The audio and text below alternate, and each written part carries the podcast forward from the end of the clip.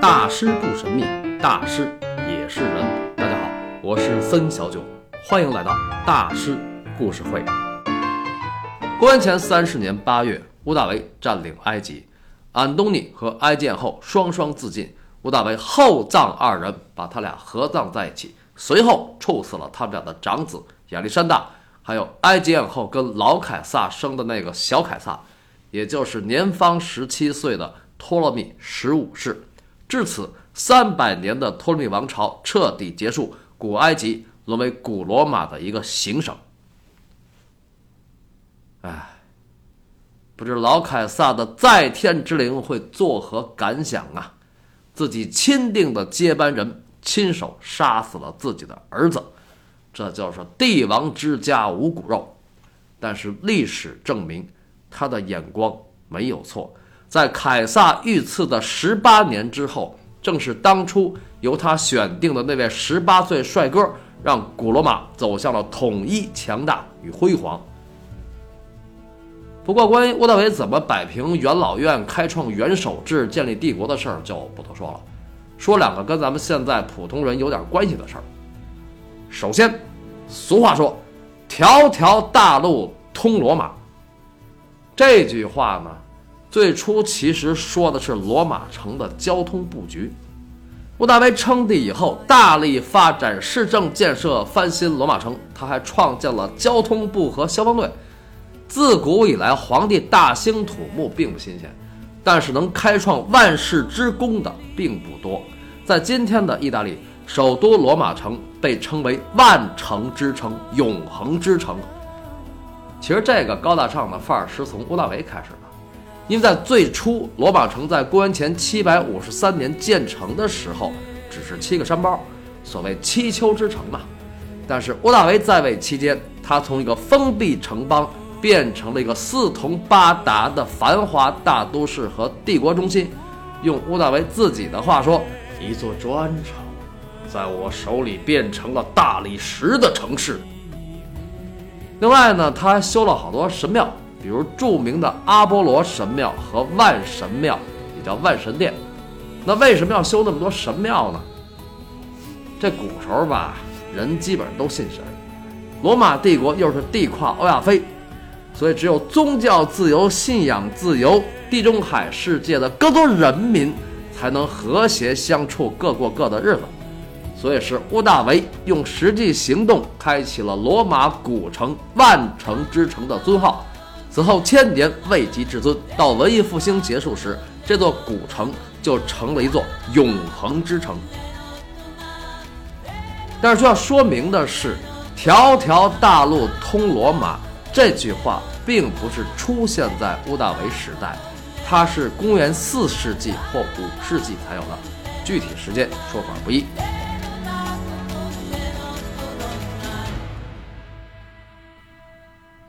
那看样子乌大维是弄了一个罗马大改造啊。实际上这事儿是这样，但是学界并没有给他下这样的定义。那么除了修缮罗马城，乌大维还有一个重要举措，让今天的人直接受益。其实主要是针对全世界的文青们，就是他在位期间对文化的保护达到了前所未有的高度，所以文艺大发展。从公元前一百年到公元十七年是古罗马文学的黄金时代，而屋大维造就了黄金时代的巅峰。那为什么要单说文学呢？因为文学是一切艺术的根基，对于所有的艺术形式而言，它都是创意之本。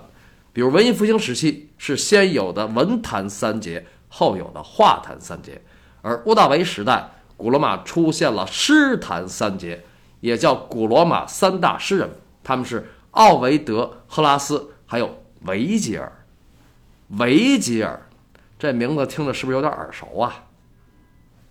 对但丁的《神曲》和德拉克罗瓦画的但丁的《神曲》，就是那幅《地狱中的但丁》和维吉尔啊，也叫但丁和维吉尔共度冥河。陈丹青先生说，德拉克洛瓦二十三岁画但丁小舟，说的就是这幅画。其实呢，在但丁心中，维吉尔就是他的精神导师。一日为师，终身为父。所以在《神曲》中，当维吉尔离去的时候，但丁说：“维吉尔，最和蔼的父亲，我为了得救，把自己交给了他。”这个维吉尔生于公元前七十年，死于公元前十九年。其实他跟埃及艳后同岁，比艳后大个两三个月。维吉尔是古罗马最伟大的诗人，被罗马人奉为国民诗人。在生命的最后十年，他呕心沥血写了一部十二卷的鸿篇巨著《埃涅阿斯纪》，此书代表着罗马帝国文学的最高成就。为什么是最高成就呢？因为《埃涅阿斯纪》。是古罗马的民族史诗，而荷马史诗是古希腊的民族史诗，所以维吉尔被公认为是荷马以后最重要的史诗诗人。那当然，对于维吉尔的文学作品，我没有资格妄加解释。我读一段他的诗吧：我们今生居然经历到了未曾梦想过的事儿。一个陌生人变成了我们的土地的占有者，他居然说：“这是我的地，你们老农户搬走。”在这样颠三倒四的世界，我们认输，我们悲痛，我们现在正在把这群羔羊给他送去，愿他倒霉。从这段诗中。我们可以看出，维吉尔不畏强暴，勇敢而悲愤。那他为什么这样呢？因为他一生中的大部分时光都是在罗马内战中度过的，他屡屡目睹老百姓的土地被兼并和强占，他自己的地也被人强占过。而且从小身体又不好，又不是那种骑士体格，能够拔剑而起、挺身而斗，所以这样的自身条件和经历。让他形成了一种悲天悯人的文人情怀，为苍生而怒，为苍生而悲。哎，读书人呐，要有苍生之志啊。那么，维吉尔是古罗马诗坛三杰之首，年龄最大，成就最高。关于后两节呢，因为时间关系就不多说了，还是说两句他们说过的话。尽管他们明显的失败。尽管他们对爱如饥似渴，却又认为几乎每件事都比爱重要。成就、名望、金钱、权力，几乎人们的所有精力都用来研究如何实现这些目标。难怪没有谁来学习爱的艺术。你笑什么？只要改个名字，这故事说的就是你。这大家别误会啊，这不是说各位啊，这话也不是我说的。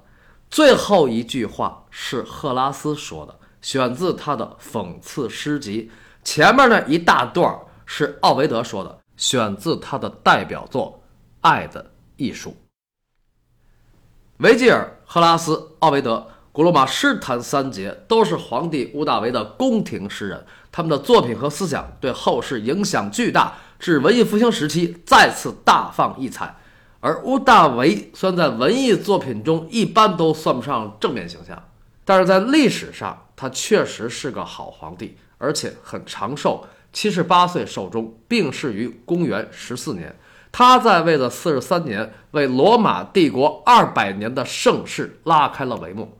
从公元九十六年到一百八十年，罗马帝国空前绝后的强大繁荣。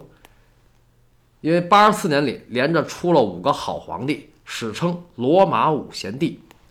五贤帝时期，古罗马文化大发展。大家还记得上期讲沙翁的罗马悲剧，在开头提到的那部希腊罗马名人传吗？它的作者普鲁塔克，他的后半生就是生活在五贤帝时期的初期。普鲁塔克一生历经三朝，两为帝师。这帝师很重要啊。亚历山大大帝的老师就是亚里士多德，而普鲁塔克他给五贤帝里的第二位皇帝图拉真和第三位皇帝哈泽良都上过课。这图拉真啊，有道是光荣属于希腊，伟大属于罗马。那古罗马最大的时候有多大呢？五百九十万平方公里，人口八千万。当时在位的皇帝就是图拉真。公元一百一十六年年底，他打到了波斯湾，开创了古罗马的最大疆域。再说普罗塔克，他不光写了那部欧洲的史记，就是希腊罗马名人传，他还写了欧洲的《论语》。啊，当然也有人说，这个希腊罗马名人传不是欧洲的史记，而是欧洲的左传。这不管怎么说吧。但是普罗塔克写的欧洲的《论语》真的就叫《论语》，因为他的那个“伦”就是伦理的“伦”，简而言之就是关于伦理的语录，所以那部书也叫《道德论集》。那他为什么要写这个呢？生逢盛世，又当了帝师，得推广仁政教化。不然国家那么大，民族那么多，一天到晚鸡飞狗跳，老出事儿，那大家怎么过日子呀？对吧？其实早在屋大维时期，古罗马诗坛三杰里的赫拉斯就是这么做的。他强调文艺要寓教于乐。这谦儿哥不是说过吗？这是含着眼泪笑的传统作品。呃，其实寓教于乐本身并不是问题，关键是得有文化。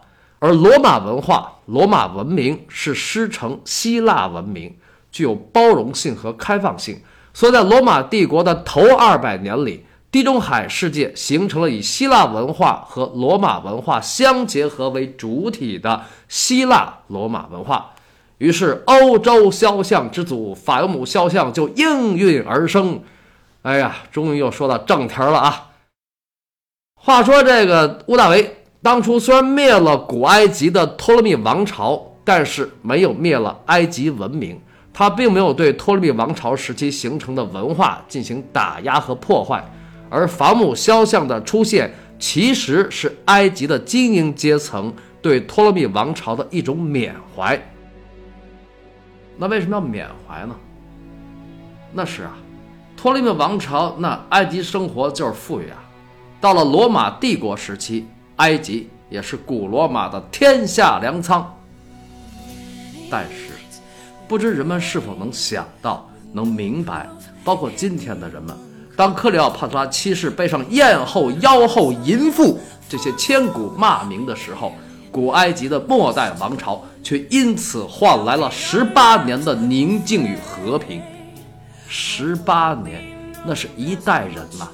这些都写在了法尤姆肖像的眼睛里，那一双双眼睛清澈明亮，因为他们没有贪婪、自卑和仇恨，只有淡淡的忧伤。所以我的个人观点，从某种意义上讲，埃及艳后堪称法尤姆肖像之母。啊，当然。你也可以说屋大维是法姆肖像之父。总之，这就是英雄美人法尤姆。好，接下来请听法尤姆肖像的轮回。